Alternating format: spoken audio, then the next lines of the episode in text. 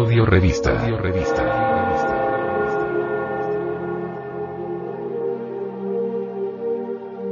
Gnosis. Gnosis.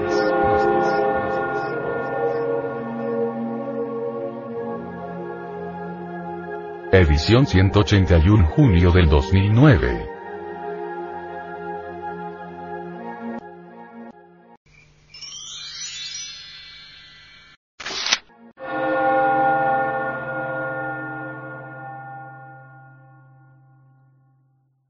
Hacia la noche.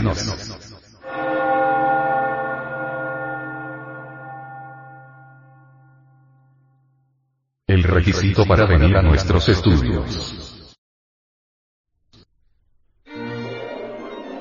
Desgraciadamente nosotros vivimos como máquinas. Somos víctimas de las circunstancias. No hemos aprendido a determinar circunstancias. Antes bien, somos víctimas de ellas. Somos como leños arrojados en el furioso mar de la existencia. Vamos de aquí para allá sin saber de dónde venimos ni para dónde vamos.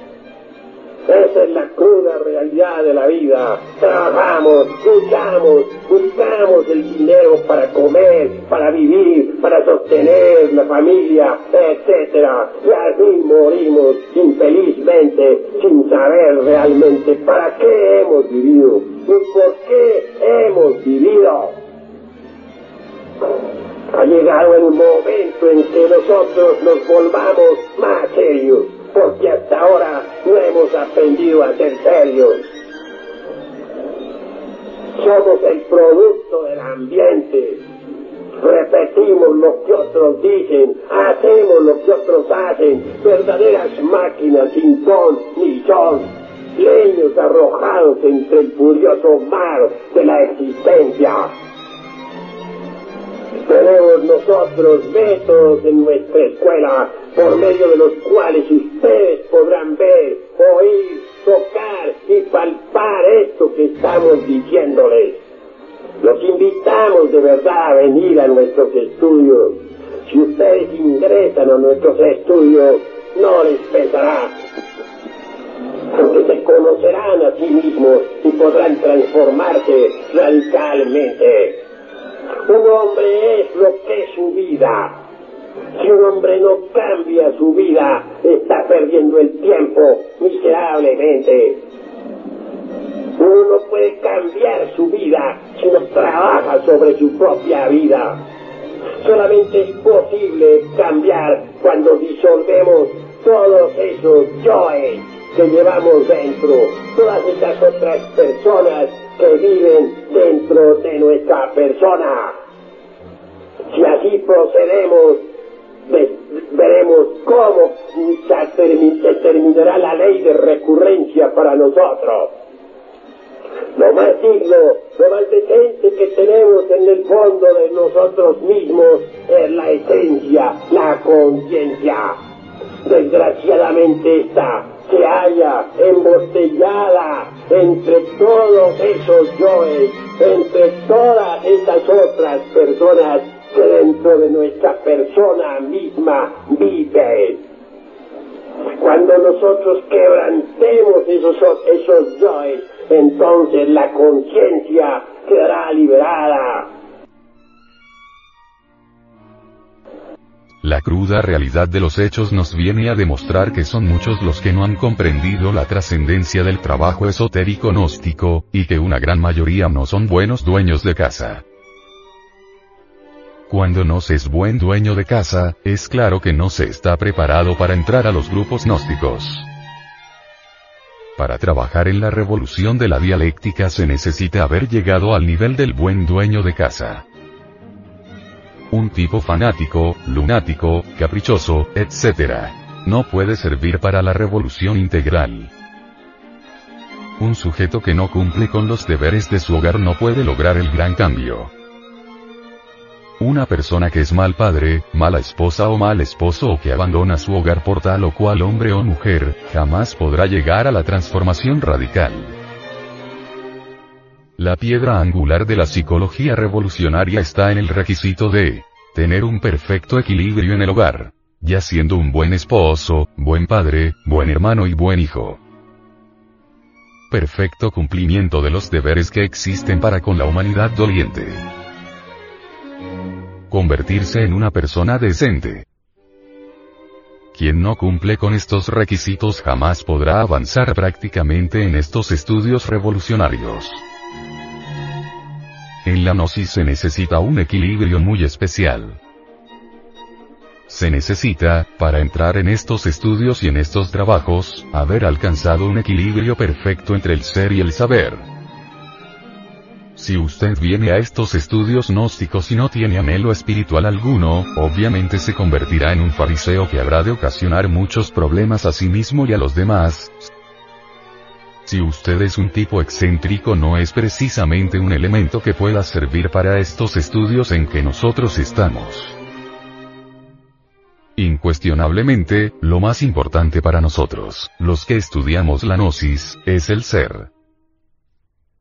Dios. ¿De qué serviría poseer una gran erudición si no hemos desarrollado el ser interior, si poseemos defectos psicológicos horripilantes como la ira, el orgullo, el enojo, la impaciencia, la glotonería, la pereza, la envidia, la codicia, de nada serviría eso.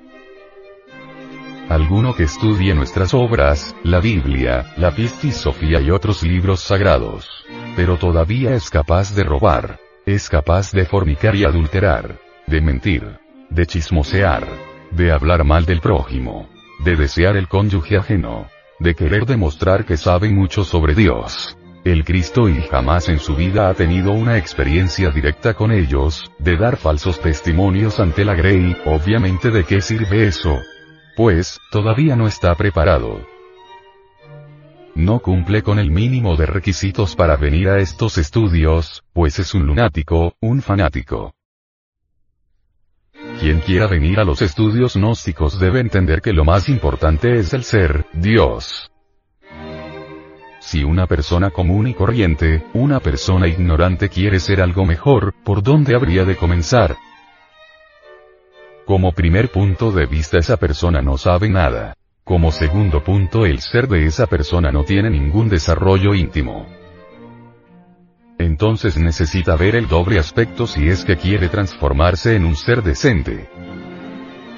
Si esa persona está llena de ira, de rencores, de envidia, etcétera, etcétera, etcétera, ¿cómo haría para que fuera mejor?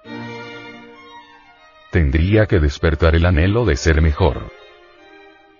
Luego podría impartírsele el conocimiento gnóstico, la sabiduría, el saber. Los bípedos tricerebrados no tienen individualidad alguna, no tienen un centro permanente de conciencia, CPC.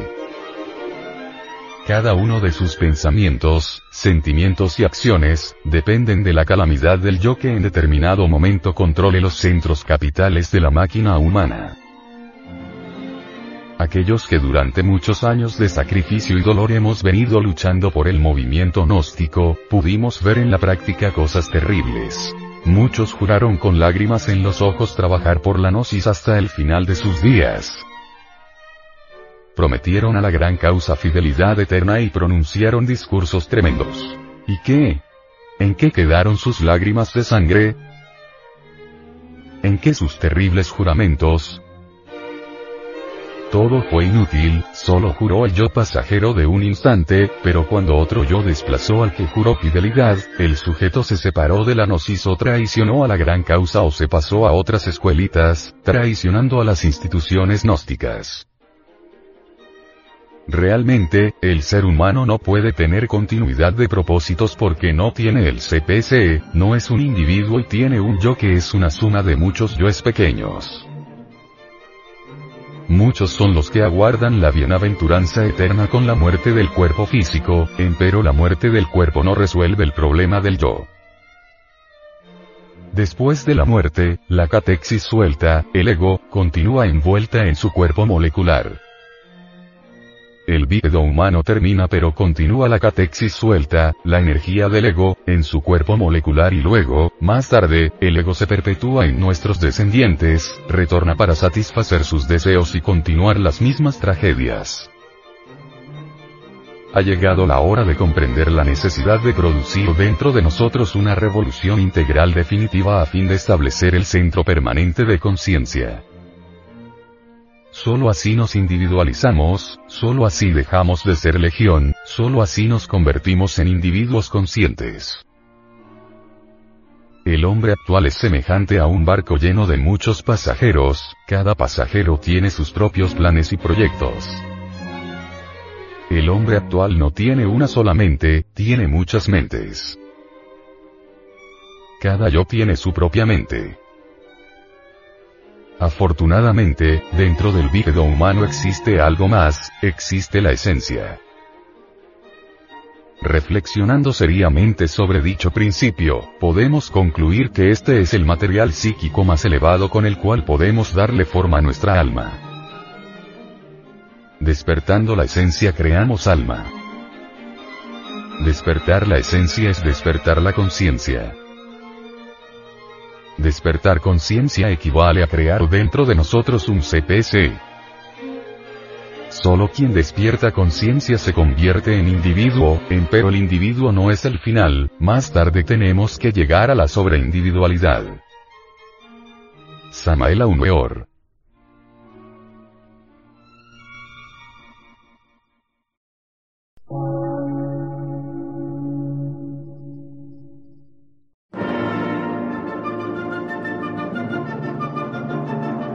Emisora, gnóstica, transmundial.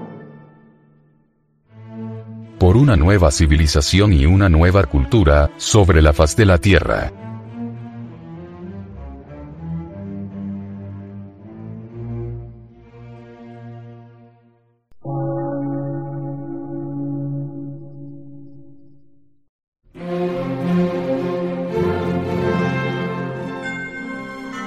Medio de radiodifusión científico, artístico, místico y filosófico. De la Asociación Colombiana de Centros de Estudios Gnósticos, Antropológicos, Psicológicos y Culturales. A. C.